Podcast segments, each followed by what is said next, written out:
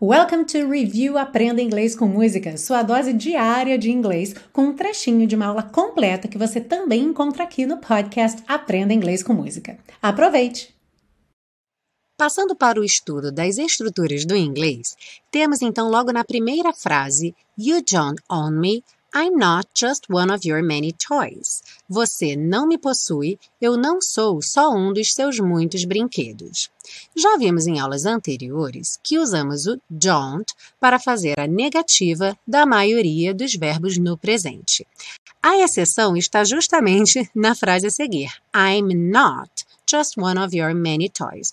Ou seja, com o verbo be, ser ou estar, nós não precisamos do don't, porque ele mesmo já faz a própria negativa. I am, afirmativa, I am not, ou na contração, I'm not, negativa. Agora, com a maioria dos outros verbos, ir, comer, beber, fazer, vamos utilizar o don't para fazer a negativa, ok?